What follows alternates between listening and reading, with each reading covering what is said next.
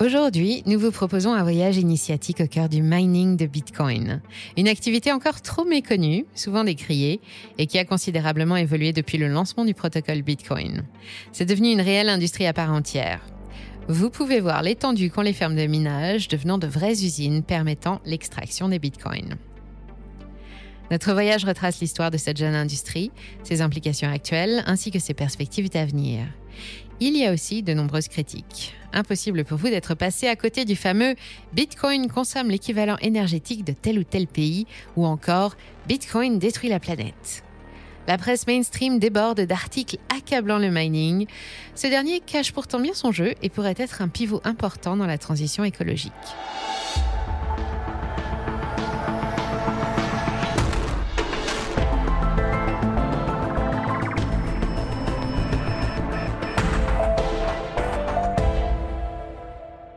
À l'inverse des banques qui impriment de l'argent ex nihilo, à partir de rien, l'extraction de nouveaux bitcoins demande un processus bien particulier.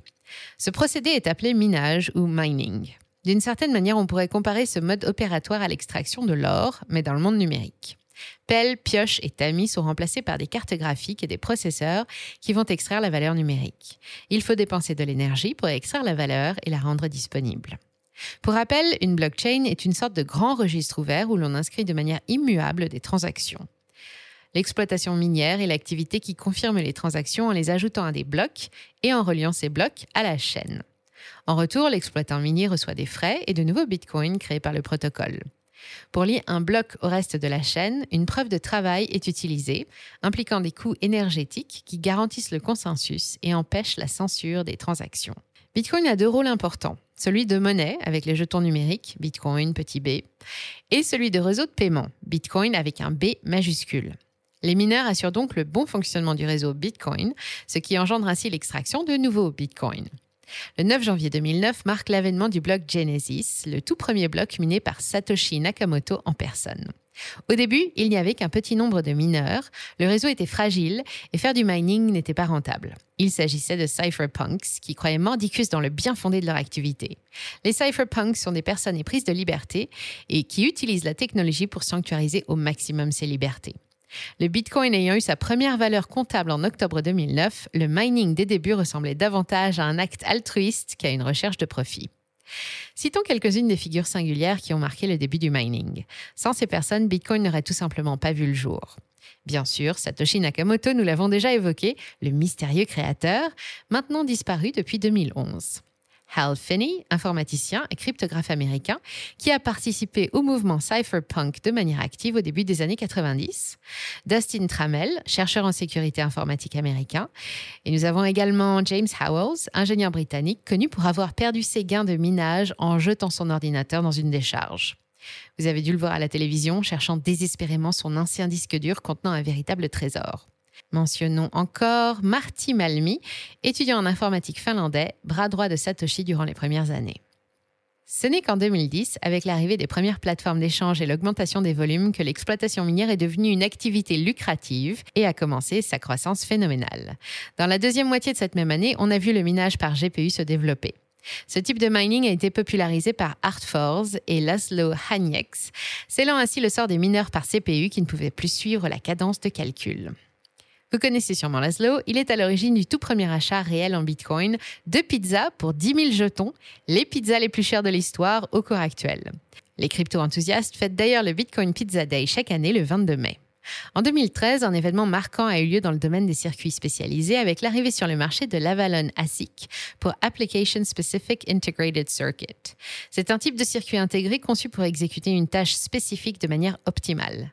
Depuis lors, les ASIC ont connu une amélioration constante de leur performance grâce notamment aux efforts de Bitmain, une société chinoise, sur ses Antminers, les machines de minage qu'elle développe. Cette évolution a entraîné une forte augmentation du taux de hachage du réseau.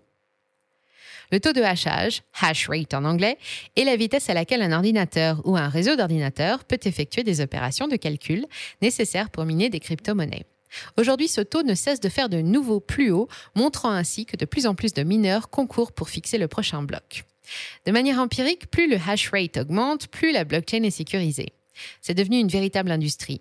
Des techniciens et ingénieurs se spécialisent désormais dans cette nouvelle branche afin de répondre à ce besoin de main-d'œuvre spécifique et grandissant. Satoshi Nakamoto avait perçu cette évolution dès le lancement de son protocole. Au début, la plupart des utilisateurs feraient tourner des nœuds miniers, mais à mesure que le réseau grandirait, cette tâche serait déléguée de plus en plus à des spécialistes possédant des fermes de serveurs composées de matériel spécialisé. Le problème du minage par GPU est son rendement énergétique. Ce hachage perpétuel et son refroidissement consomment la quasi-totalité de l'énergie nécessaire au fonctionnement du réseau. Les machines tendent à être de plus en plus performantes. Pourtant, les personnes opposées utilisent en permanence cet argument de la consommation de Bitcoin pour le mettre à bas. Encore récemment, Greenpeace, sponsorisé par Ripple, a voulu dénoncer les méfaits de la Proof of Work et demander de passer le code de Bitcoin en Proof of Stake pour le bien de la planète. Mais simple précision, contrairement à la Proof of Work qui demande une certaine quantité d'énergie, la Proof of Stake, comme Ethereum, permet aux détenteurs de jetons de participer au processus de validation en mettant en jeu leur propre argent pour garantir l'exactitude des transactions. Donc elle est vue de manière plus propre que la preuve de travail qui demande une consommation électrique.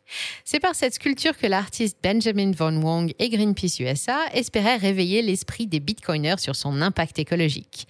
Ils n'auront finalement réussi qu'à créer un énième phénomène de même Internet, passant complètement à côté de leur objectif. C'est notre prochain arrêt, l'aspect environnemental du mining.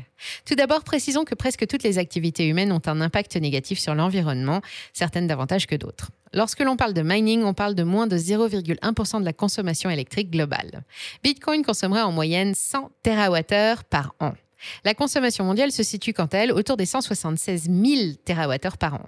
C'est un travail fait par Lynn Alden qui démontre ce fait. Son travail compile les données de l'Université de Cambridge.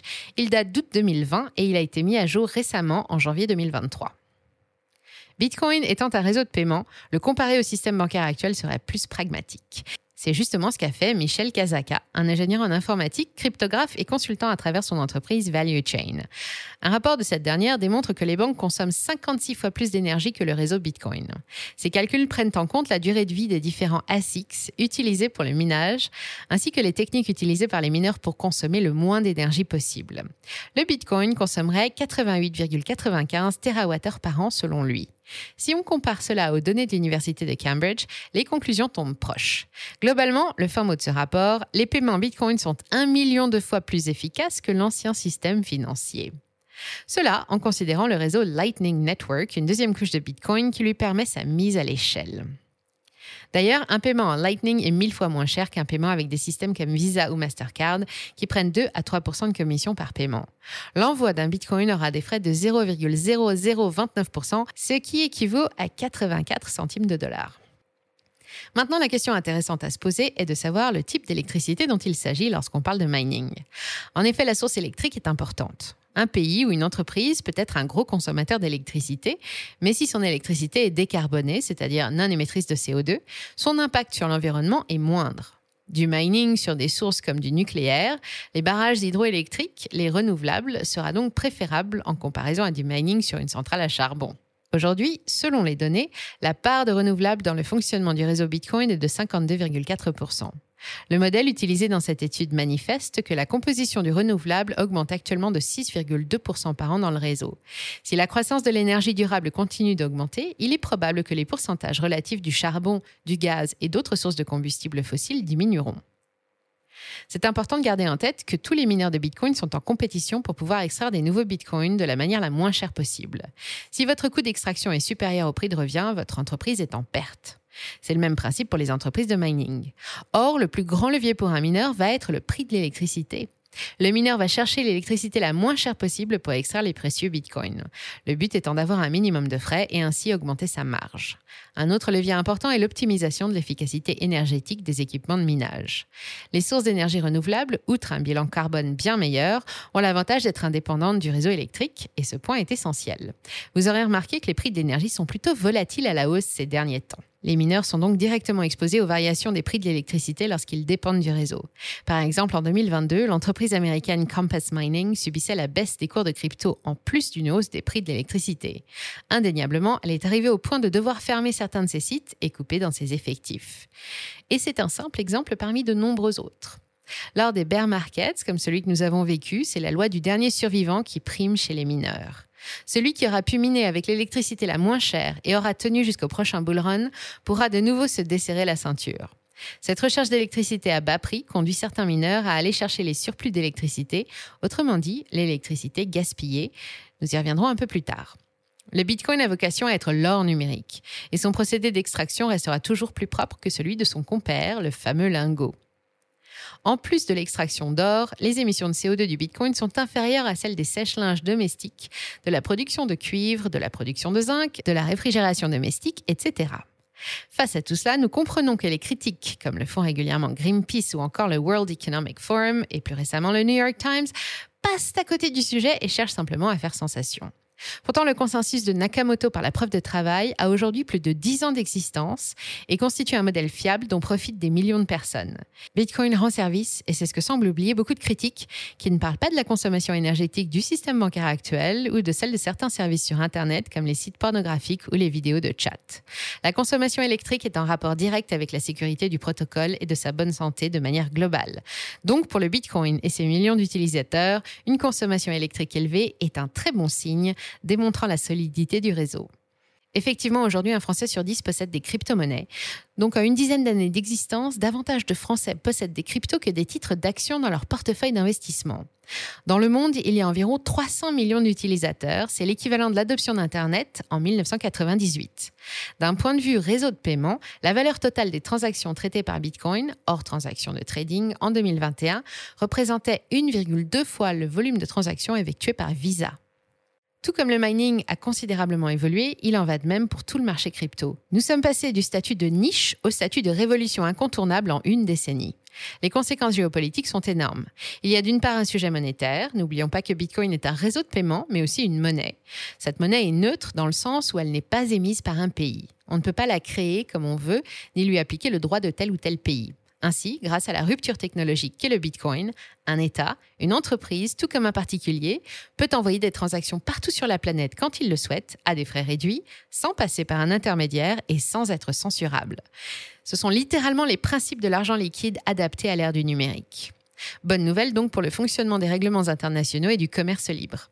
Ce sujet est au centre des intérêts, notamment depuis le conflit en Ukraine et les vagues de sanctions internationales qui ont suivi. De nombreux pays cherchent à se détacher du dollar, l'étalon monétaire mondial. En effet, si un pays utilise le dollar pour acheter son énergie, par exemple, il tombe sous la juridiction américaine et celle-ci peut lui appliquer des sanctions selon son bon vouloir. Certains pays sont en train de sérieusement envisager le réseau de paiement Bitcoin pour pouvoir effectuer leur commerce international librement, surtout dans un monde qui tente à se polariser. C'est évidemment le cas de la Russie, coupée désormais du système SWIFT. D'après Bitcoin Magazine, Anatoly Aksakov, président de la commission des finances de la Douma, a déclaré que la Russie légalisait le Bitcoin et les autres crypto-monnaies pour le commerce international dès janvier 2023. C'est donc chose faite. L'Iran contourne aussi de nombreuses sanctions de cette façon. Sans compter le Salvador qui en a fait une monnaie ayant cours légal aux côtés du dollar. Citons un extrait de la loi Bitcoin salvadorienne. Afin d'atténuer les impacts négatifs des banques centrales, il devient nécessaire d'autoriser la circulation d'une monnaie numérique avec une offre qui ne peut être contrôlée par aucune banque centrale. Une grande partie des pays du monde souhaitent aujourd'hui s'émanciper de la politique occidentale, et pour cela, toutes les alternatives fonctionnelles sont bonnes à prendre. Que ce soit avec de l'or ou sa version numérique, le Bitcoin, le combat contre le privilège exorbitant du roi dollar s'accélère ces derniers temps. Si Bitcoin est de plus en plus utilisé dans le commerce international, il va devenir de plus en plus intéressant pour les pays de posséder eux-mêmes une partie du hash rate en développant des fermes de minage sur leur territoire. En effet, ils auraient ainsi une certaine forme d'influence, faisant partie intégrante du consensus de Nakamoto. Rappelons que ce dernier regroupe les mineurs, les utilisateurs, les nœuds du réseau et les développeurs. Depuis l'interdiction du minage en Chine en 2021, l'Empire du Milieu a cédé sa place de leader au profit des États-Unis, pays le plus avancé aujourd'hui dans cette industrie. Vient ensuite le Kazakhstan, puis l'ours russe. L'oncle Sam ne perd pas de vue l'intérêt stratégique de posséder ses propres fermes de minage. Des États comme le Texas ont ouvert les bras aux mineurs grâce à des incitations fiscales et à son énergie éolienne et solaire. Cody Harris, membre de la Chambre des représentants du Texas, a présenté une résolution visant à inscrire dans la loi que l'économie Bitcoin est la bienvenue dans l'État. Et ce n'est pas le seul État d'Amérique à aller dans ce sens. L'Arkansas a aussi inscrit les activités de mining comme autorisées directement dans sa loi. L'État du Mississippi ou encore celui de la Floride envisage aussi des réglementations favorables pour les mineurs. Le Texas est une bonne transition pour parler des intérêts du mining. Ils ne sont pas seulement stratégiques, mais aussi économiques et environnementaux. En combinant ces différents points, nous pouvons entrevoir le mining comme un puissant levier pour le développement des pays émergents et la transition écologique. Des exemples concrets nous offrent de belles perspectives d'avenir pour cette industrie. Dans le cas du Texas, le minage est utilisé en complément des énormes fermes solaires ou éoliennes que cet État a développées. Parfois, il y a des surplus d'énergie disponibles dont une partie ne peut pas être stockée ou acheminée vers les grandes villes, car l'unité de production se trouve souvent loin des zones urbaines. Les mineurs consomment cette électricité qu'ils obtiennent au rabais, donnant ainsi un prix plancher à l'électricité. Lors des vagues de froid, où la demande domestique est à son comble, les mineurs coupent leurs machines et libèrent ainsi de la puissance. Donc, le Texas utilise le mining pour améliorer l'efficacité et le rendement de son grid énergétique. La source d'électricité la moins chère restera toujours l'électricité qui n'est pas utilisée et gaspillée. Lorsque l'on construit une nouvelle centrale, il faut bien comprendre qu'elle n'est pas tout de suite reliée au réseau, aux habitations des villes ou des villages. Prenons un exemple. Vous avez un cours d'eau sur lequel un investisseur voudrait bâtir une centrale hydroélectrique pour alimenter les populations locales. Le village d'une centaine d'habitants le plus proche est à 5 km. Trop petit pour faire vivre la future centrale car elle aura comme capacité d'alimenter 10 000 villages de cette taille. On construit effectivement la centrale en visant des capacités beaucoup plus grosses en prévision d'expansion à l'avenir. Une fois la construction et la mise en place effectuées, il faudra la relier au réseau, voire même construire le réseau si celui-ci est inexistant. Le coût de ce genre d'infrastructure est colossal, sachant que dans le même temps, la centrale ne gagne pas encore d'argent. Et c'est là que le mining prend tout son sens. Nous voilà en présence d'une source électrique renouvelable fraîchement disponible, non utilisée pour des raisons techniques. Le mining va consommer toute l'électricité en surplus, tout en engendrant une source de revenus providentiels pour ladite centrale, des emplois et donc tout un développement économique de la zone. L'investisseur voulant construire sa centrale sait qu'avec le mining, il aura tout de suite un premier revenu, même sans que sa centrale ne soit reliée au réseau. Maintenant, prenons des exemples concrets. Leur direction, le Kenya. Le 9 décembre dernier, Gridless Compute a tweeté sur la façon dont leurs installations hydroélectriques de mining de Bitcoin alimentent toute une colonie rurale, tout en réduisant les tarifs énergétiques pour 2000 personnes, soit l'équivalent de 500 familles. Les coûts passent de 10 euros par mois à 4 euros, tout cela en sécurisant le réseau Bitcoin. Gridless déclarait L'extraction de Bitcoin fournit une utilisation productive de l'énergie excédentaire qui est toujours disponible en tant que charge de base réactive. Les mineurs deviennent un acheteur flexible de dernier recours. Les opérations minières fournissent effectivement un prix plancher pour les réseaux électriques autonomes, ce qui facilite la planification des gestionnaires de réseau. L'efficacité opérationnelle du marché est ainsi augmentée. Les réseaux autonomes peuvent être exploités à une échelle suffisante pour assurer la viabilité financière, tout en fournissant des services d'électricité aux communautés. D'ailleurs, l'activité crypto sur le continent africain a pris de l'ampleur, car des cas d'utilisation pratique de la crypto et de sa technologie continuent d'émerger. De plus, de nouveaux partenariats ont rendu possible des paiements transfrontaliers, permettant l'envoi de fonds au Nigeria, au Ghana et au Kenya via le Lightning Network. Autre fait d'armes du mining, le sauvetage du plus vieux parc national d'Afrique. En effet, le parc des Virunga, en République démocratique du Congo, connaissait une situation particulièrement difficile. 40% de ses revenus provenaient des touristes qui venaient observer les gorilles, mais le Covid en a décidé autrement et l'activité a complètement chuté. Le mining a littéralement sauvé le parc de la faillite. Ce projet a été lancé en 2020 par Big Block Green Services. Derrière cette brillante entreprise se trouvent notamment JF Augusti et Sébastien Goupillou, Mike Horn du mining. Le prince de Mérode les a directement contactés pour sauver le parc dont il a la responsabilité et lui vend des bienfaits du mining. Ce centre de minage de Bitcoin situé dans le parc des Virunga apporte une solution innovante pour préserver la biodiversité tout en générant des revenus. Il utilise bien évidemment des sources d'énergie renouvelables. En effet, le parc possédait déjà trois centrales hydroélectriques pour alimenter les villes voisines. Niché au cœur d'une forêt tropicale luxuriante, l'harmonie entre technologie verte et environnement naturel est palpable. Et ce n'est pas tout, car la population de cette région a pour habitude de cuisiner au bois, ou plus exactement au makala. Ce terme désigne le charbon de bois utilisé comme source d'énergie pour la cuisine et le chauffage. Pour le produire, il faut déforester le deuxième poumon de la planète. Les revenus du mining permettent maintenant au parc d'envisager d'investir dans de nouvelles unités de production électrique, toujours au profit des populations. Si la cuisine et le chauffage passaient à l'électrique, ce seraient des millions d'hectares de forêts sauvés.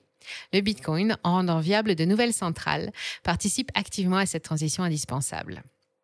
Les ASICs du parc produisent une quantité d'air chaud et sec. Celui-ci est utilisé par les populations locales pour faire sécher les fruits qu'ils ont en abondance. C'est vraiment toute une économie qui se développe autour de ces fermes, ce qui est très bénéfique à la vie de cette région. Dans un tout autre domaine, le mining est aussi utilisé pour éteindre les torchères de méthane des sites pétroliers. On brûlait avant ce méthane, faute de pouvoir l'acheminer vers la civilisation. On l'utilise maintenant pour l'injecter dans un générateur électrique qui va alimenter des ASICs, miner des bitcoins et réduire les émissions d'équivalent CO2 de 63% au passage.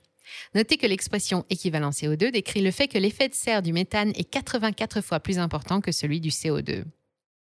À travers ces quelques exemples, car il y en a de plus nombreux, le mining peut s'envisager comme un marchepied de la transition écologique. Lorsque l'on comprend tous les impacts et enjeux de cette industrie, ne tenir compte que des médias mainstream serait une erreur. Ainsi, nous tenions à rétablir une certaine forme d'équilibre et vous montrer que le mining a aussi son utilité, notamment dans le développement économique de zones trop souvent délaissées, tout en maximisant l'utilisation des énergies renouvelables.